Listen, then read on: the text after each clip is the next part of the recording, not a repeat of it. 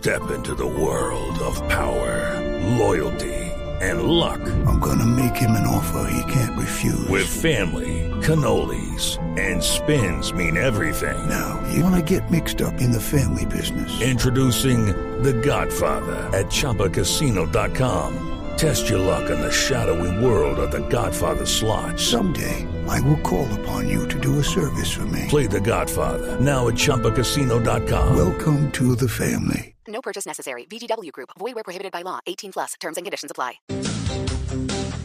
Bueno, muy bien. A las 8 y 33 minutos de la mañana vamos a hablar de para ser valiente hay que tener miedo.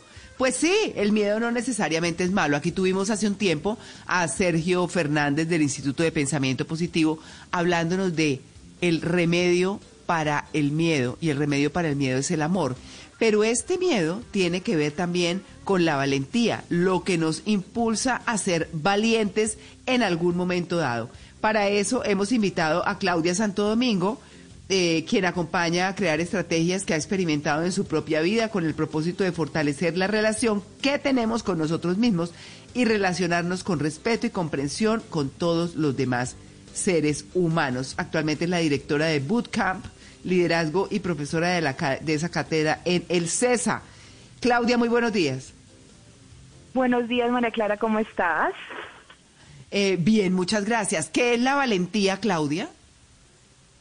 Para mí, uf, creo que eh, en los últimos seis años que inicié un viaje de autoconocimiento muy consciente, hoy para mí ser valiente es permitirse ser uno mismo, ser auténtico, quitarse todas esas máscaras que nos acompañan en el día a día por miedo, por miedo muchas veces a mostrarnos vulnerables y a ser nosotros mismos. Para mí eso es ser valiente, ser nosotros mismos.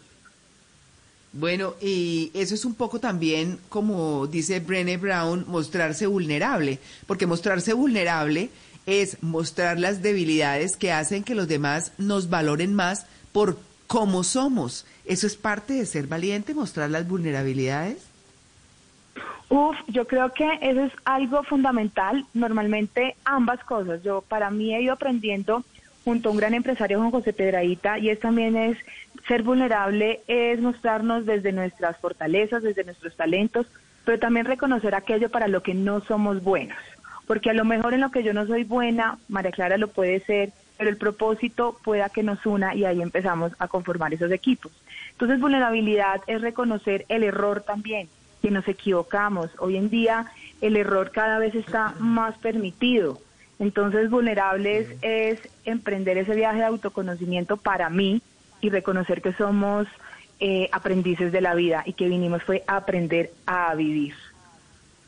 Claudia, importantísimo eso que nos dice la autoobservación y darnos cuenta que no somos ni perfectos, tenemos por ahí unos huequitos, unas ranuras y por ahí se nos mete el miedo. Pero ¿cómo hacer para identificar nuestros miedos? ¿Cómo hace uno? ¿Cómo empieza a decir es por este lado y hacer de pronto una lista y a controlarlos mucho mejor?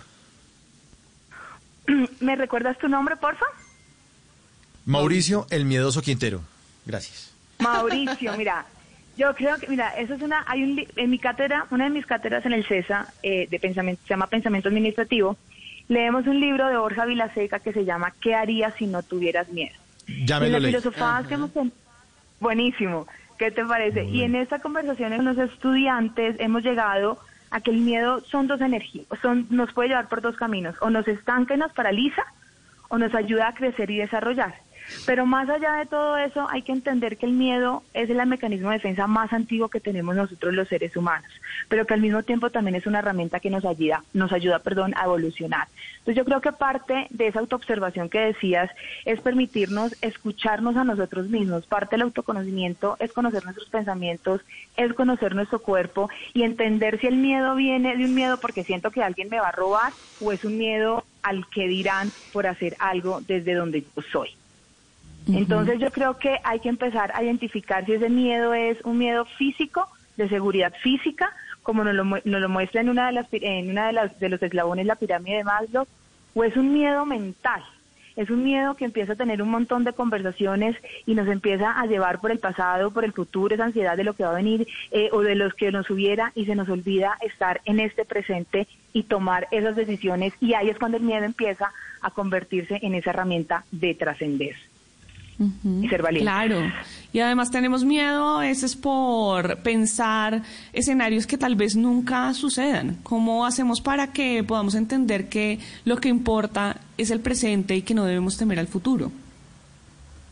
Uf, mira, ahí Gerardo Schmedlin es, no sé si lo han escuchado, es un filósofo colombiano, su familia, él tenía su casa en Tabio, toda su familia está allá, y con él yo leí la aceptología, liberarse del sufrimiento, porque el dolor nos va a acompañar. Y muchas veces ese miedo es a eso, es a, a saltar a ese vacío, porque si queremos resultados diferentes hay que hacer las cosas diferentes, pero nos gusta lo igualito, nos gusta lo igualito y muchas veces nos preguntamos, pero venga, ¿por qué no me salen las cosas? La pregunta es, ¿cómo las estamos haciendo?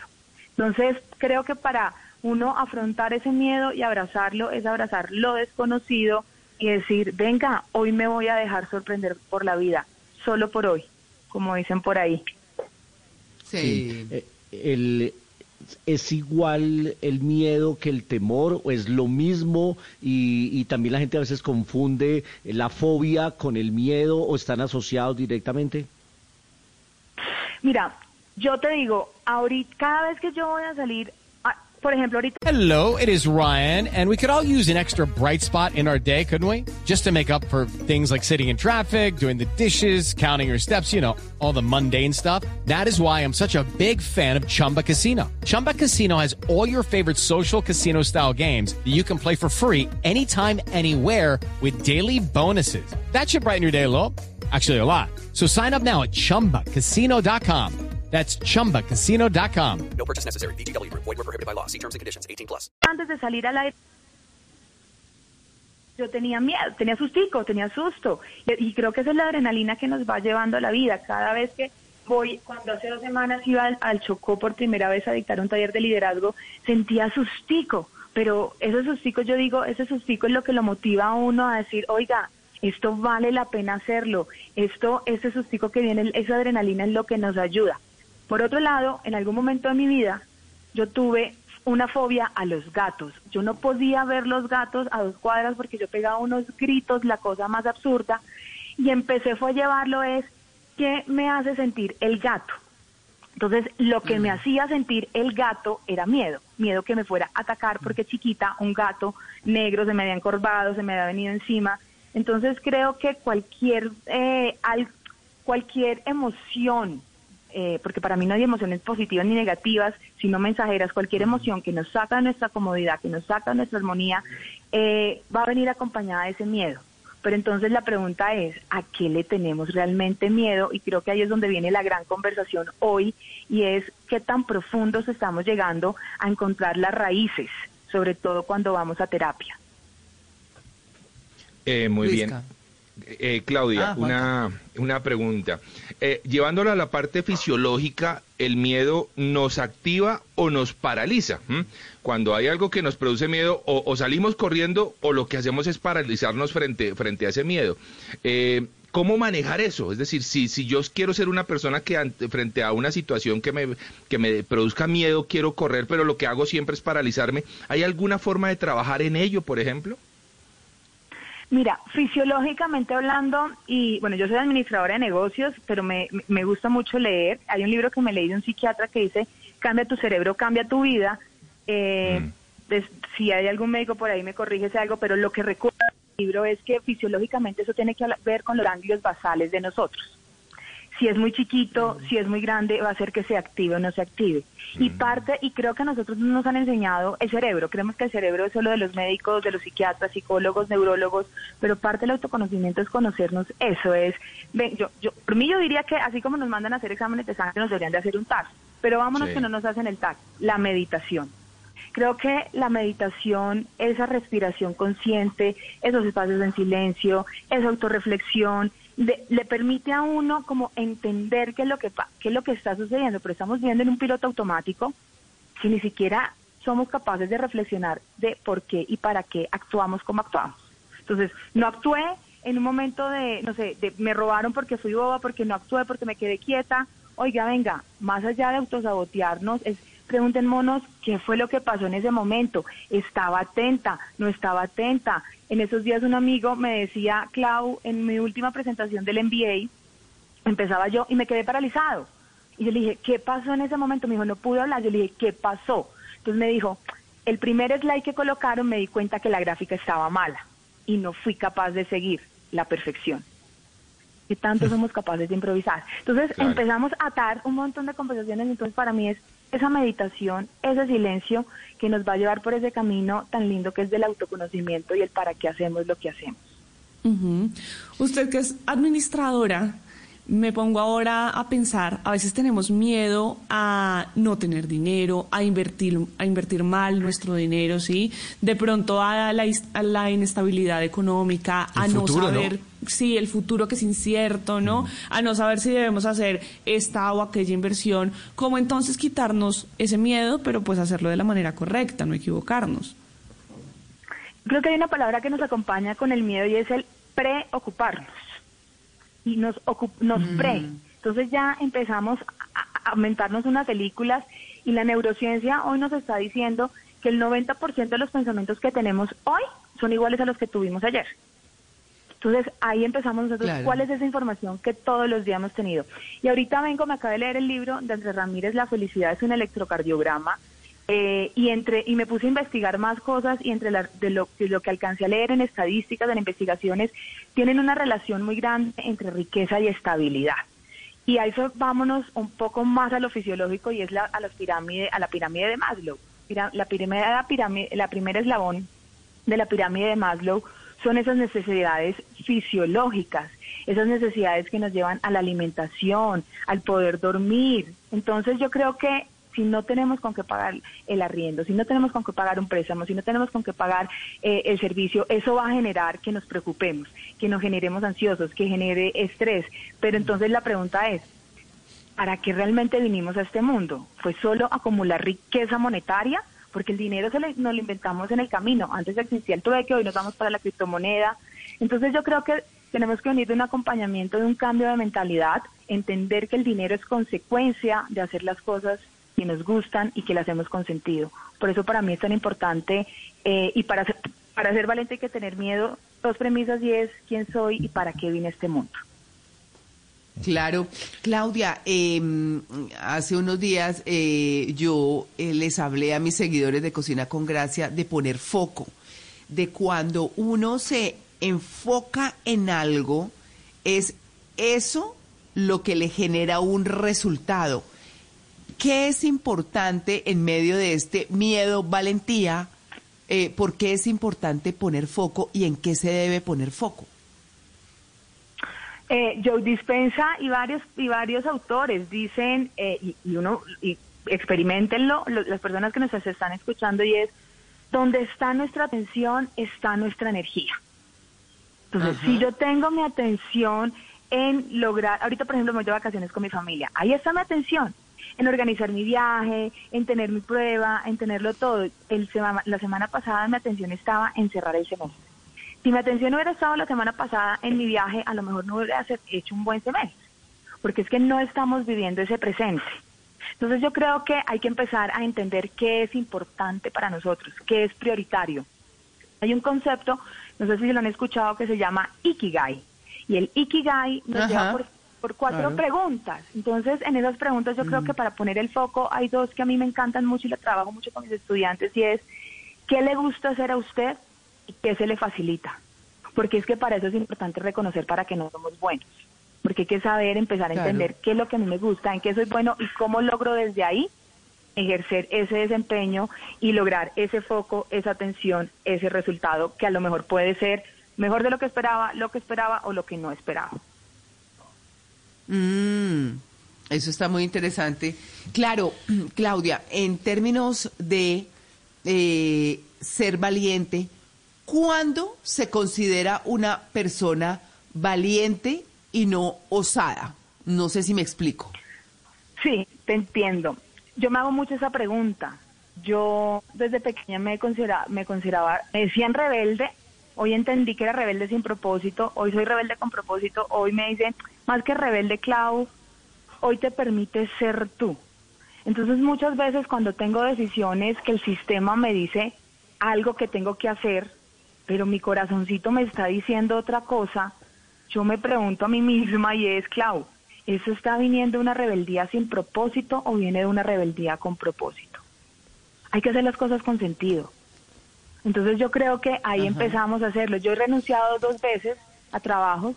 En una renuncié en el corporativo hace cinco años, el 31 de mayo me fui, debía casi 100 millones de pesos a los bancos por mis crisis existenciales, mis vacíos los llenaban las tarjetas de crédito, pero había una fuerza mía dentro de mí que me decía, Clau, si no, después de un año, yo en el 2015 me había accidentado, dos años después tomé la decisión de irme y decía, por Dios, Clau, ¿cuándo vas a pagar esto? La vida te dio otra oportunidad. Y las personas lo primero que me preguntaban es, ¿y tienes ahorros? ¿Te vas para la competencia? Y yo por dentro decía, no era capaz, yo ahorita es que estoy, puedo decir lo que debía, ya los pagué. Eh, y al final es uno, creo que también es uno, hay que contar esa vulnerabilidad porque muchas personas pasamos por, los, por lo mismo. Entonces, yo creo que hay que tener una responsabilidad. La valentía viene acompañada de cómo asumo yo mi vida y me responsabilizo de mis decisiones y de mis actos. Claudia, pero hay una frase popular que dice, al toro por los cuernos, ¿aquí sí toca hacer lo mismo o no? Porque es que uno dice, la mejor forma de superar el miedo es entrarle de frente, o, o eso a veces no es tan recomendable. Total, para mí es eso, mira, Borja Vilaseca me encantó algo que lo escuché en uno de los videos porque el de hoy escuchamos hablar de espiritualidad y la espiritualidad la ponemos en términos que somos que ponen que son hippies, que son budas, pero que no que no se disgustan, que no tienen problemas y para mí Borja dijo algo que me vibró un montón y es la espiritualidad es atravesar el miedo, es afrontar esa adversidad. En uno de los trabajos con mis estudiantes escuchaba al rector del moderno que decía, el gran líder se ve en los tiempos de adversidad. Y ahí es cuando tenemos más miedo. Miedo a qué? A lo que van a decir el dirán. Para nosotros, para mí, hay que conocernos y entender cuál es ese miedo, qué nos lo produce y para qué lo queremos atravesar, para qué vamos a hacer que valga la pena esa densidad, esa oscuridad, porque no es fácil habitarlo, pero desde mi experiencia eh, habitarlo es maluco, pero el resultado que viene deja de ser efímero y se vuelve sostenible y a largo plazo. Claro. Y ahora hablemos de esas personas que nunca tienen miedo, que se lanzan a todo porque tienen el miedo de pronto muy dormido y tal vez pueden cometer errores por lanzarse tanto al vacío sin ningún temor, sin ningún miedo, o esas personas que emprenden un negocio una, dos, tres, cuatro, cinco, seis veces y les sigue yendo mal, pero no le tienen miedo al fracaso. ¿Qué tan bueno puede ser eso? No tener miedo, tenerlo tan dormido. Yo creo que cuando uno, el, er, para mí el error, el fracaso es aprendizaje, el error es aprendizaje, pero si cometemos el mismo error varias veces, ya uno dice, venga, ¿qué es lo que está pasando acá? No sé, hay personas, de lo que yo, eso sí puede ser aquí, es algo muy mío de lo que yo he logrado ver al, en mis mentorías, en mis conversaciones, y es que hay personas que no tienen propósito, no sienten, no hay, o sea, no, no, no, no sienten nada. Entonces, esa adrenalina de, de perder, de totearse, los hace sentirse vivos. Entonces, la pregunta, vuelvo y digo, es, ¿para qué existimos? ¿Cuál es ese propósito que tenemos cada uno de nosotros cuando nos levantamos de nuestra cama y cuál es el primer pensamiento que tenemos al abrir los ojos. Eso es lo que yo puedo ver ahí, que a veces es buscar qué es lo que pasaba a mí con las tarjetas de crédito. Yo sabía que iban endeudadas, yo no, ya no veía los extractos, pero no encontraba tanto sentido en mi vida y no sabía por dónde ir, que cada cosa que me hacía sentir a mí, pero era horrible hasta que, bueno, ya eh, inicié conscientemente este viaje de autoconocimiento. Claro, y entonces, eh, en medio de todo eso, eh, cómo buscar ser valiente desde la vulnerabilidad que uno tiene, desde esas dificultades, desde esos defectos, si se quiere, o desde ese no saber enfrentar las situaciones. ¿Cómo se busca ser valiente? Yo creo que la primero es, eso me lo regaló Gerardo Schmedlin, es la aceptación. La aceptación es muy diferente a resignarse. Eh, algo que lo que he venido aprendiendo con la vida es que lo, la, la vida es, incertidumbre absoluta. Lo único que tenemos certero es que nos vamos a morir y que no sabemos cuándo. Ni nosotros, ni, nuestra, ni nuestro alrededor. Entonces, lo primero es aceptación, que es entender qué es lo que está pasando. ¿Cuál es ese miedo? Para mí, el segundo es cuando uno hay una rendición, rendición absoluta hacia la vida, el universo, Dios, en lo que quieran creer. Ese es el momento de entrega en donde dice, oiga, venga, no puedo más, voy a gestionarme a mí, mis pensamientos, mis emociones ante lo que está sucediendo al exterior. Y cuando empezamos en esa primera aceptación, esa rendición, entonces empezamos a quitarnos máscaras, tercero. Y cuando nos quitamos máscaras empezamos a, a ser auténticos. Cuarto, creo que cuando empezamos a ser auténticos aprendemos a reconocer que somos imperfectos. Pero que para poder cada día ponerle un sentido a la vida es cómo logro ser yo la mejor versión de mí, no la mejor versión en comparación con otros, sino la, me- la, Ah, no, la- sí. la mejor versión de mí. Y de ahí pasamos a ese propósito y con resiliencia. ¿Cómo algo hago yo que valga la pena? Vuelvo y repito, esa oscuridad que nos lleva a atravesar el miedo.